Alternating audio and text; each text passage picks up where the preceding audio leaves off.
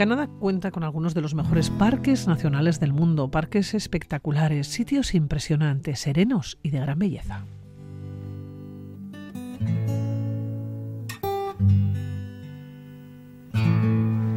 Y hoy domingo hacemos la tercera etapa de nuestro viaje por aquel gran país. Un viaje que nos va a llevar desde el sur de Alberta, junto a la frontera con Montana en los Estados Unidos, hacia el centro oeste de la provincia, atravesando parques nacionales.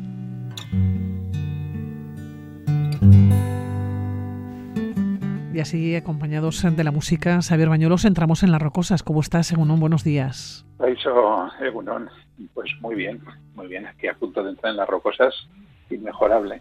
Una gran cordillera montañosa que vertebra Norteamérica desde Alaska hasta Nuevo México, ¿no? Y que, bueno, digamos que es el equivalente de los Andes en la parte norte del, continente. Que son alturas que superan los 3.000 metros y que además aparecen de improviso, ¿eh?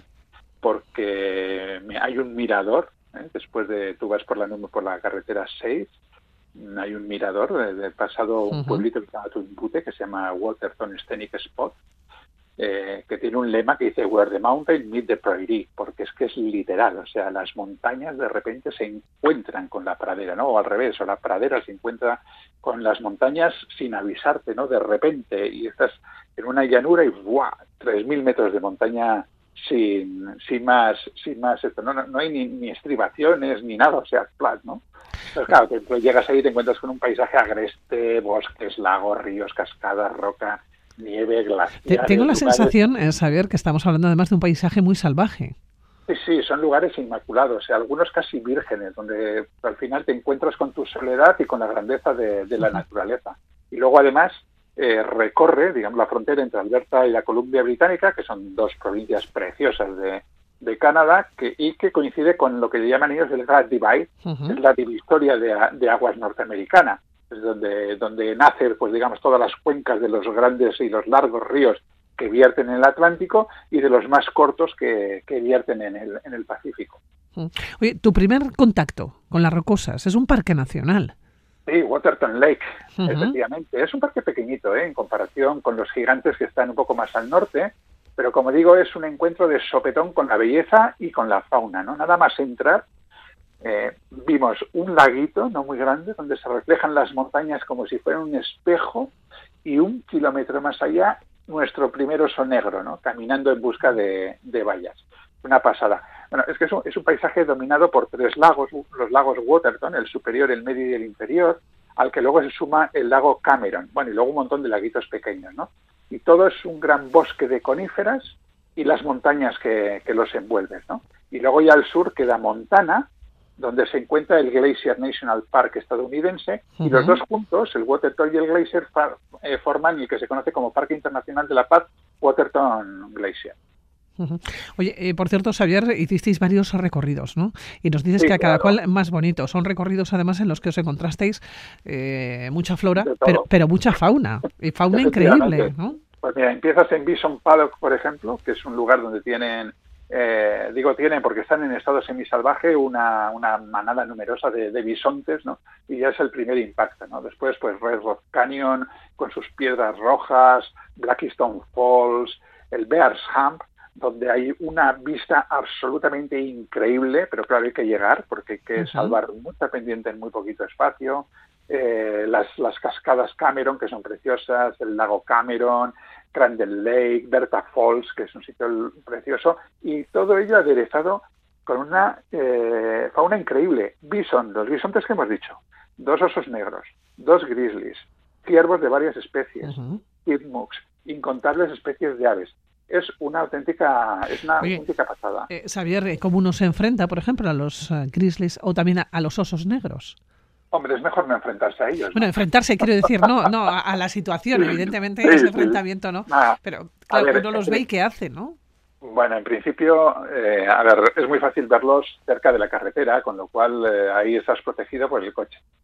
Pero bueno, luego allí te dan una serie de indicaciones de qué es lo que tienes que hacer si te encuentras con un oso. Y lo primero es no sorprenderle, no asustarlo. Por eso normalmente vas metiendo ruido, porque en el caso de que, de que te encuentres con un oso, que el oso esté avisado, porque lo peor que puede ocurrir es que se sorprenda y que tenga una reacción eh, inesperada de, defensa. tú no eres en principio una presa para un oso. Lo que puede pasar es que se, te, se temorice y se intente defender y entonces te pueda atacar, ¿no? Pero bueno, de todas formas también, pues siempre que haces los recorridos vas con un spray antiosos, en el caso de que, de que ocurriera eh, algún oso que se pusiera violento, pero lo normal es que un oso no, no ataque. A lo más muestre curiosidad, mire y te, y te retires. Pero bueno, no cometer imprudencias, como por ejemplo no, no hacer ruido, eh, acercarte demasiado si es que lo ves, eh, eh, interrumpirle el camino. En el caso de que sea una madre con crías, pues intentar acercarte a las crías o, o no dejarles pasar, cosas de esas, ¿no? Y lo normal es que no, es que no ocurra nada y seguir adelante hacia los diferentes caminos ¿no? que uno va decidiendo, que uno ha ido señalando. Tú, camino del norte.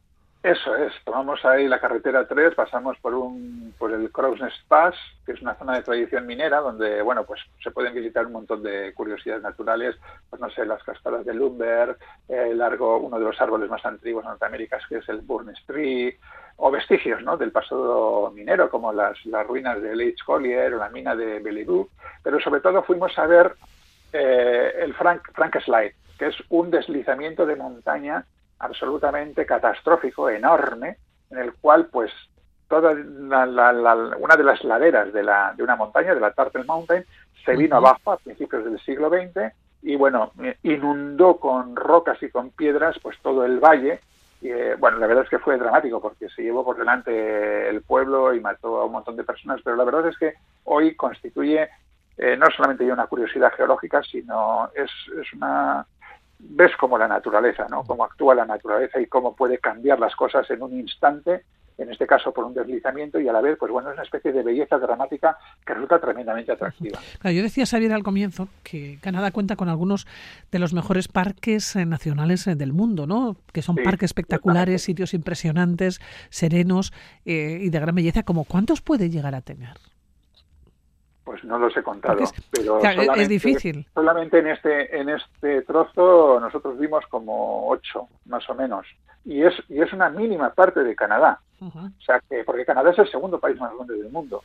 No sé cuántos podrá tener, 40. la verdad es que no. Es que es tremendo. Tengo la, sensación que un parque nacional eh, eh, se da la mano con otro.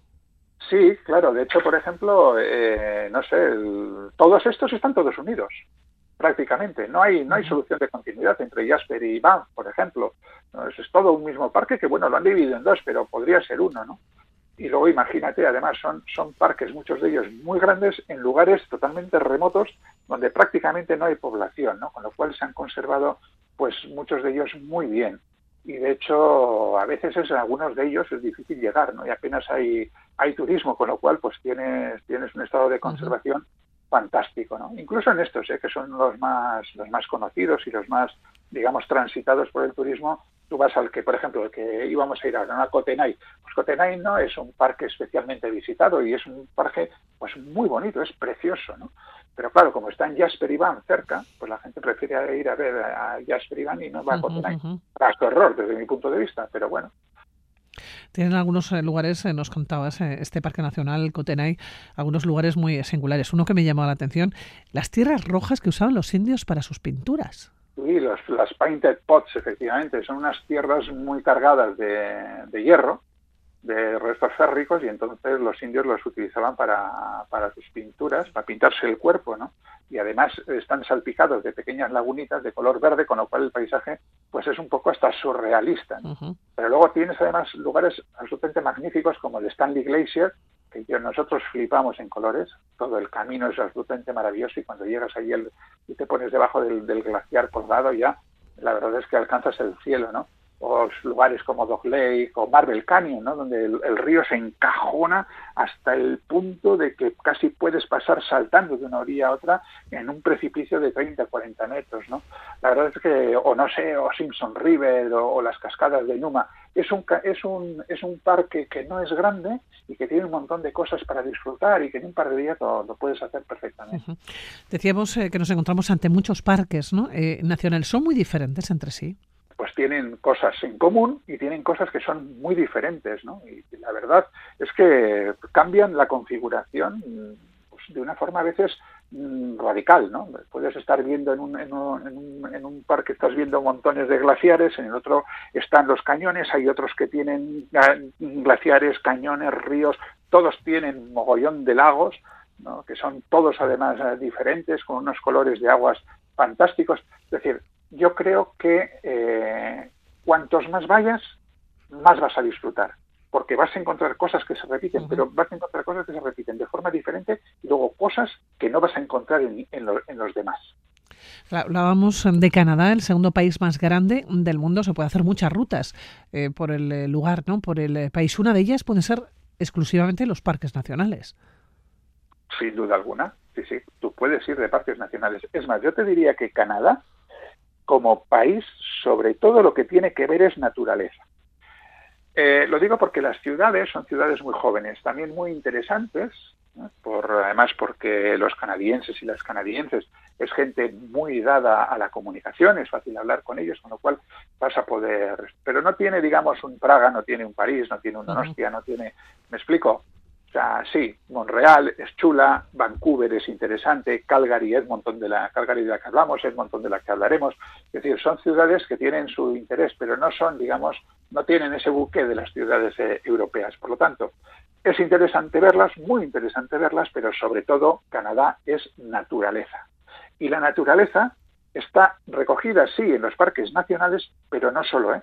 porque vas a encontrar otros lugares en Canadá que igual no están eh, como espacio protegido, pero que no dejan de, de, tener una belleza increíble. Que entiendo que hay parques nacionales que son más grandes, otros más pequeños, y los pequeños también tienen mucho eh, valor. Incluso nos encontramos con alguno eh, que literalmente es un monte convertido en parque nacional, no por petición popular.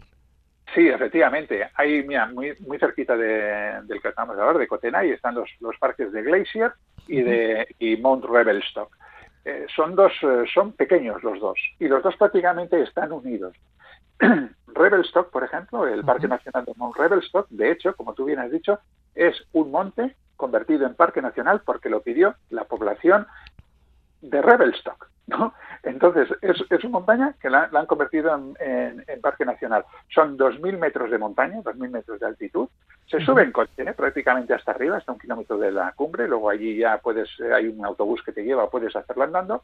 Y luego, pues bueno, tiene diferentes recorridos cortos entre el bosque, con unas vistas magníficas, otras un poquito, un poquito más largos, ¿no? Viendo valles, montañas, algunos, como digo, algunas montañas de más de 3.000 metros tiene un problema que son los mosquitos, está infectado de mosquitos, pero bueno, aparte de Todo no podía ser perfecto. Exactamente. Yo siempre digo que los paraísos están muy bien, pero todos tienen mosquitos.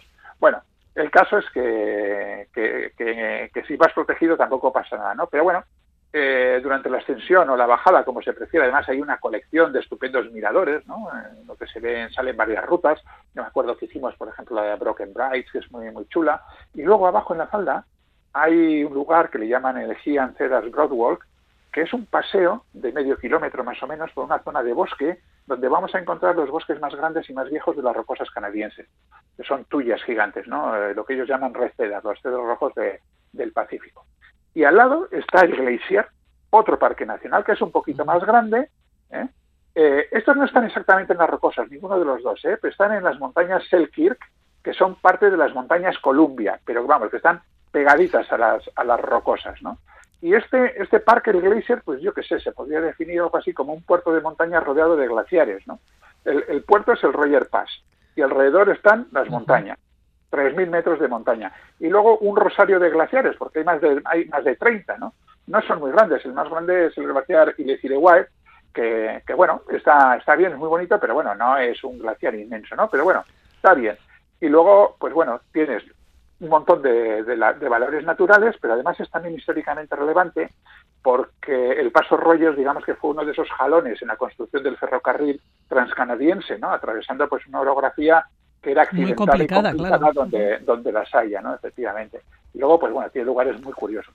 Por ejemplo, hay un lugar donde están los cañones que se utilizan para provocar avalanchas, ¿no? Es decir, para evitar que, que caigan de forma incontrolada, se les, se les pegan ahí unos buenos pepinazos para que, para que caiga la nieve, ¿no? Y luego hay sitios preciosos, pues por ejemplo las cascadas de Bear Creek, eh, el Meeting of the Waters, donde se juntan los ríos White y Azulcán, eh, el Loop Brook, por ejemplo, que es una zona de atravesada por la antigua vía férrea, ¿no? muy bonito. Por el tren, sí. Sí, eh, sí, pero ahora ya está abandonado. ¿eh? Ahora, ahora digamos que es una vía verde entonces es, una auténtica preciosidad porque vas entre bosques con los glaciares de fondo, muy bonito. El Rock pues Garden, que es una acumulación allí de rocas de forma anárquica, precioso. Xavier, te vamos a dejar en Canadá, volveremos, seguiremos hablando, seguiremos metiéndonos de lleno en los diferentes parques eh, nacionales. Es uno, mm, yo creo, uno de los baluartes, ¿no? Eh, tanto por la naturaleza, ¿no? sino también por la historia que todo conlleva y como decimos, pues estamos hablando de un paraíso natural. Que nos vamos a despedir, Xavier Bañuelos, que un abrazo. Pues nos vemos la semana. Bueno, cuando toque. Cuando toque. Nos vemos. agur, agur.